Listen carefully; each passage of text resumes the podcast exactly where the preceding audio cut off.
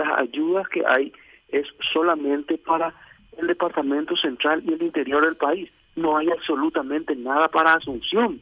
Textualmente lo decían. Y eso es una locura, Carlos.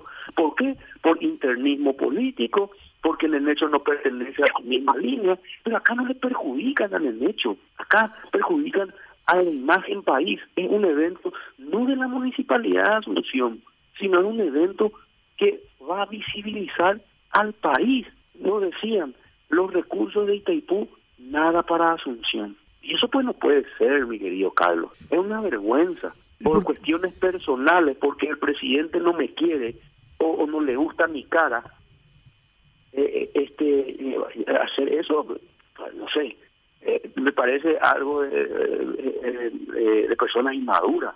¿Por qué? No, no, quiero que me quieran, ni tampoco yo lo quiero, pero este que, que por lo menos piense en la imagen país. Perdón, vos no le querés al presidente y el presidente no te quiere a vos. Efectivamente, es así. Pero las instituciones no se manejan así. pero por supuesto, por eso digo, a menos de que él no me quiera o que yo no, no, no, nos llevemos bien, manejemos las cosas en forma institucional. ¿Cuándo fue la última vez que hablaste con el presidente de la República? No hablé nunca. ¿Cómo?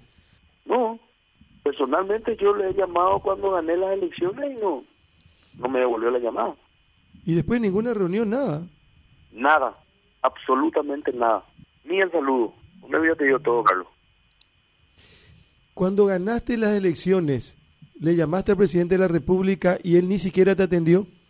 Así mismo. ¿Y no te devolvió mucho menos la llamada? Mucho, me, llamó eh, su secretario privado, Mauricio Espínola, diciéndome que el presidente estaba molesto por mis declaraciones y que por eso no me atendió.